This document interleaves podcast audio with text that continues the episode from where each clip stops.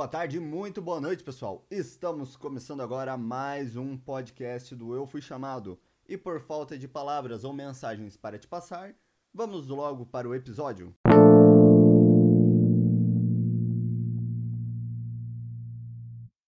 E no episódio de hoje a gente vai começar lendo lá pelo livro de Eclesiastes, capítulo 1, versículo do 2 ao 6, do 9 ao 11, do 14 ao 15. Eclesiastes 1, versículo 2 ao 6 diz o seguinte: Nada faz sentido, diz o mestre, nada faz o menor sentido.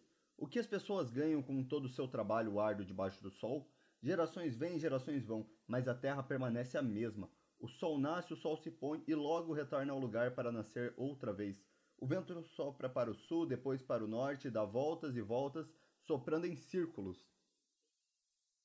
Versículo do 9 ao 11 diz o seguinte: A história simplesmente se repete. O que foi feito antes será feito outra vez. Nada debaixo do sol é realmente novo. De vez em quando alguém diz: Isso é novidade. O fato, porém, é que nada realmente é novo.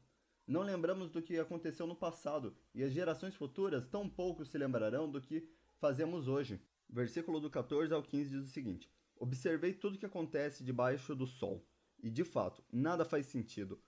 É como correr atrás do vento. O que está errado não pode ser corrigido, e o que ainda falta não pode ser recuperado. Eu sou uma pessoa suspeita a falar, porque eu gosto muito do livro de Eclesiastes e tem algo por trás dele que se encontra já nos primeiros versículos. A palavra-chave dele resume muito bem o livro. A palavra-chave é nada faz sentido. Observa só como que começa ali no versículo 2. Nada faz sentido, diz o mestre. Nada faz o menor sentido. A, a, frase nada faz sentido, ela é uma palavra no hebraico que significa ebel, que a tradução literária dela seria vapor. Talvez a versão que melhor traduza isso é a Ara. A Ara fala o seguinte: vaidade de vaidade, diz o pregador. Vaidade de vaidade, tudo é vaidade. Eu gosto dessa versão, da, desse versículo na Ara, principalmente pelo fato dele usar a palavra vaidade. Uh, eu acho que a palavra vaidade pode explicar muito melhor todo o livro de Eclesiastes do que qualquer outra coisa. Olha só o significado da palavra vaidade. É qualidade do que é vão, vazio, firmado sobre aparência ilusória. Aqui o mestre, como ele é denominado, tá bem claro, tá bem explícito o que ele quer falar. Vaidade de vaidade, tudo é vaidade, nada faz sentido, tudo é vazio, todas as coisas, nada é completo em si. E quando eu penso na palavra vaidade, questão do vazio, eu gosto muito de usar uma ilustração de um copo. É um pouquinho difícil, talvez eu me embanane no meio do caminho porque eu nunca consigo completar esse pensamento correto. Pensa num copo, um copo vazio. Teoricamente, ele não está vazio. Se a gente for analisar assim, teoria, blá blá blá blá blá blá blá blá blá, questão de física e tudo mais, o copo não está vazio. Ele está cheio, ele está cheio de ar, mas quando ele não tem nada dentro, assim, em um líquido, a gente diz que esse copo é vazio. Esse copo não significa que ele está vazio, mas significa que ele não tem o que deveria preenchê-lo de verdade. Se você coloca Coca-Cola, se você coloca água, se coloca qualquer coisa dentro desse copo, você diz: esse copo está cheio. Por quê? Porque ele está completo do que, é aquilo, do que é aquilo que ele deveria estar. Eu espero que dê para entender. E isso é muito bem expresso por John Bunyan, o escritor de O Peregrino, no próprio livro. Ele traz uma ilustração já no comecinho, quando você é apresentado ao personagem cristão, que antes dele passar, se você não leu o livro, leia, o livro é fenomenal, o livro é muito bom, sinceramente. Corre, dá um jeito, leia o livro, é fantástico. Voltando ele é apresentado como um personagem que carrega nas costas um pesado fardo e usa trapos de mundice. Você conhece aquele personagem. Você vê ele, você sente as dores dele, você encontra, ele é representado chorando algumas é, bem no comecinho, antes dele encontrar o primeiro personagem, ele é apresentado chorando. Você sabe aquilo que ele está passando. Você conhece essa dor, você conhece, você sente o vazio dentro dele. Ele lê o livro que ele carrega e você sabe que ele está sentindo o peso daquilo ali. E é bem o que nós, seres humanos, encontramos na nossa vida. É aquele desespero, aquela necessidade, aquele vazio, aquele oco que há dentro da pessoa. Tem uma música do Fruto Sacro, se eu não me engano, que ele fala que o vazio no coração, é, que o vazio no coração do homem é do tamanho de Deus.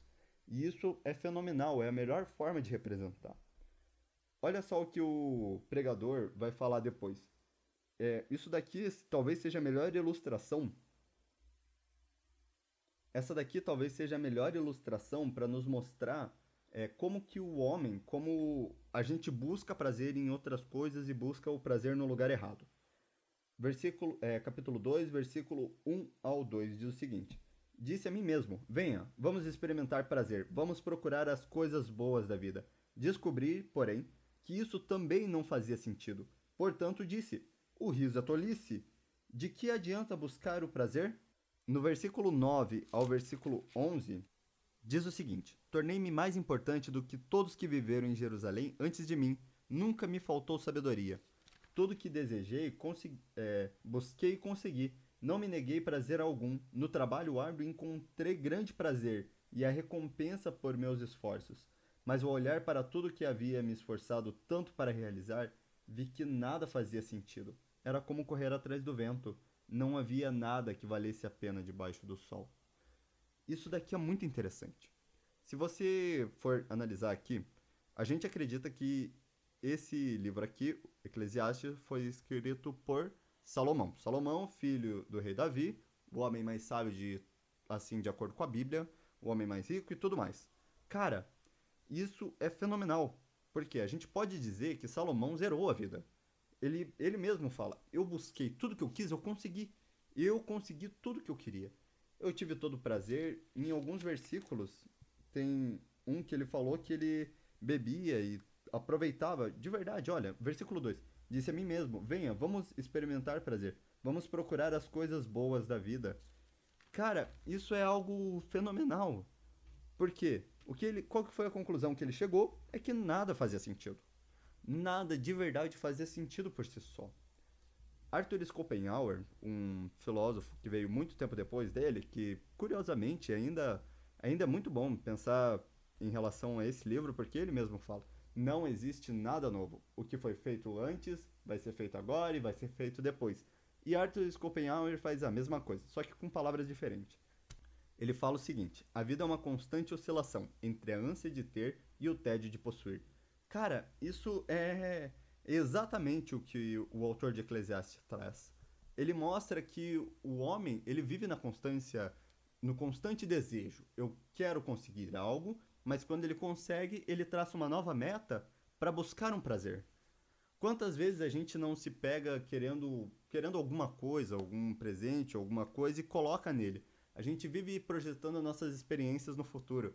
Ah, quando eu começar a faculdade eu vou ser feliz. Quando eu tiver o meu emprego eu vou ser feliz. Quando eu tiver a minha casa dos sonhos eu vou ser feliz. E quando você chega, você traça outra meta e não chega em lugar nenhum. Talvez o melhor slogan para traçar o que eu quero dizer é aquele velho sexo, drogas e rock and roll. É exatamente isso. Isso é muito bem representado no filme Forrest Gump. Na minha opinião, é um dos melhores filmes que já existiu, é um dos meus favoritos, e é só você analisar. Vamos fazer o seguinte. Observa, se você já assistiu Forrest Gump, você conhece tudo o que acontece. Você conhece a pessoa que ele ama, eu nunca lembro o nome dela, e eu não fui pesquisar. Mas você vê ali, beleza. Ele ama uma mulher e só que ela para ele é quase inatingível. Ela é aquela pessoa que você pode dizer que não negou problema nenhum, que a vida dela foi assim uma busca constante pelo que ela queria. Você encontra ela em festas, em todo quanto é tipo de lugar, até na hora que ela vai cometer suicídio. Se você não assistiu, cara, eu recomendo que você assista e você vai levar um grande spoiler daqui a pouco. Se você vê ela, você sabe que a vida dela tá, uma, tá um pano de trapo. Aquilo ali não é uma vida verdadeira. Aquilo ali é uma decadência, um, é uma pessoa indo pro saco. Você vê tudo aquilo. Você vê ela, todas as coisas que ela fez, tudo que aconteceu na vida dela, mas não era de verdade. Muito diferente de Forrest. Forrest, ele prezava de certa forma por uma vida simples tudo que ele conseguiu, ele não dava tipo o valor extraordinário. Se você vai ver, no finalzinho quando ele chega pra encontrar com a mãe de volta, ele diz: "Ah, eu ganhava bastante dinheiro". Daí ele falava: que ele doava para as igrejas, ele doava para os hospitais, doava para as pessoas. Ele cortava a grama de graça. A vida do Forrest era uma vida simples. Ele prezava por uma vida simples. Talvez a parte do filme que mais me impactou foi aquela parte onde a mulher dele está prestes a falecer. Daí ele pega e conta tudo que ele passou. É aquela bem aquela parte que ele para, olha assim e fala: "Eu quando eu olhei o céu, eu vi no no rio, e eu vi o céu refletido, onde eu vi as montanhas, aonde eu caminhei. No... Cara, aquela parte é fenomenal. Ele mostra a necessidade de uma vida simples que a mulher dele não teve, mas que ele conseguiu. E no final, ela acabou morrendo de uma doença que não tinha cura. Provavelmente fosse AIDS. Eu não tenho certeza, eu não fui pesquisar sobre isso. Outra, oposi outra é, oposição a ele é o é o general. Aquele cara que ele conhece era general do pelotão dele. Olha só, ele pega, ele, ele chega assim, ganhou as medalhas, tudo, ele não dava valor, dá para perceber bem isso, para ele não era tipo, uau. Na hora que ele tava contando a história, você percebe isso, era um jeito simples, uma forma humilde de se contar. Daí o general dele vê tudo aquilo que estava acontecendo com ele e fica, de certa forma, com inveja e com muita raiva. Porque o cara ficou aleijado e não morreu, porque o Forrest salvou ele. E daí você começa a ver o decorrer da história. Daí você vê que ele consegue cumprir a promessa, o Forrest, cumprir a promessa de comprar o barco de camarões. E eles começam a trabalhar junto. Daí até que vem aquela tempestade, que ele briga com Deus. O... Então, eu tinha parado a gravação, só para deixar um adendo aí para vocês. Eu tinha parado a gravação só para ter certeza do que eu tava falando. O Tenente Dan, corrigindo tudo que eu falei antes, o Tenente Dan, ele mostra que ele estava com mal com Deus, ele provavelmente culpava Deus pela questão dele ter perdido as pernas e tudo mais, ter virado paralítico, mas no final, antes dele ir assim voltar para casa, ele fala: "Eu acho que o Tenente Dan fez as pazes com Deus". E isso é algo que me marca muito. O Forrest tinha uma vida simples. Ele tinha um gosto pela vida que muitas pessoas não têm e é um amor pela simplicidade. Como eu disse, esse é um dos meus filmes favoritos e isso me faz pensar: será que a nossa vida vale mesmo a pena? Bem, a gente tem duas respostas. Se a sua vida viver só por si mesmo, viver pelos seus prazeres, viver pela sua vontade, viver por uma outra pessoa específica, eu te garanto, sua vida não faz o menor sentido e pode jogá-la no ralo. Mas agora, se você pegar e se debruçar sobre o versículo 24 do capítulo 2, fala o seguinte: Por isso concluí que a melhor coisa a fazer é desfrutar a comida, a bebida e encontrar satisfação no trabalho. Percebi então que esses prazeres vêm da mão de Deus. Isso é fenomenal.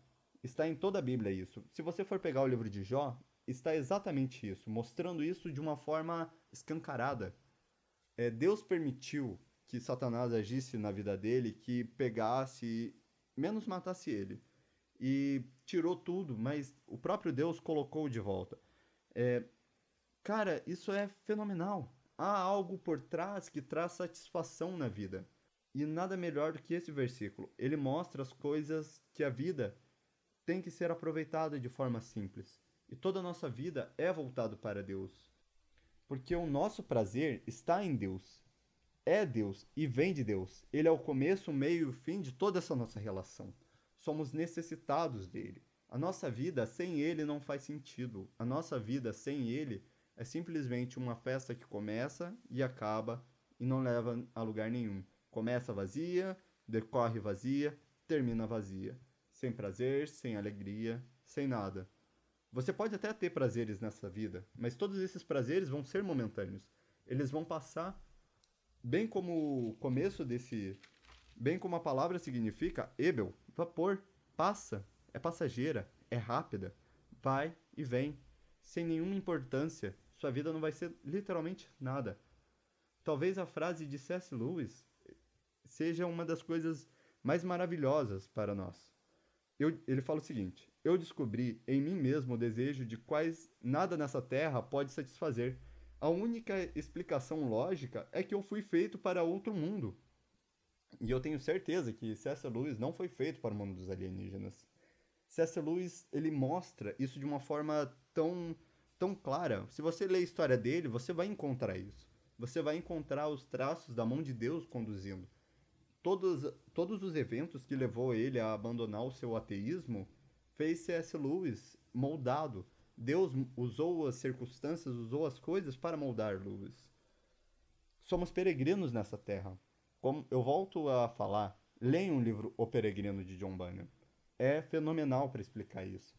A nossa vida é rápida, a nossa vida vai ser passageira, a nossa vida é uma peregrinação. Não somos daqui, somos de outra terra, somos de outro mundo.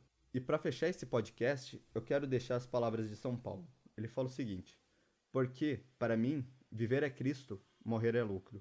Filipenses, capítulo 1, 21.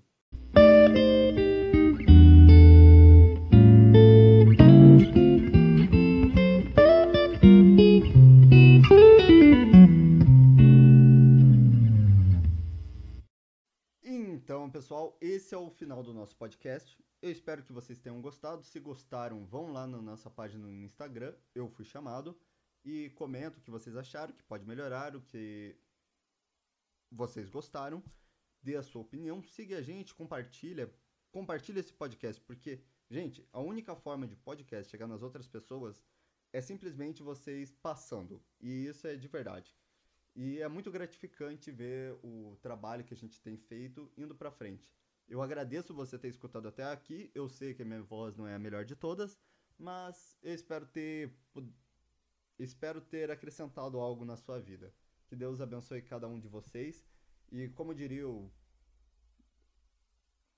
que Deus abençoe cada um de vocês.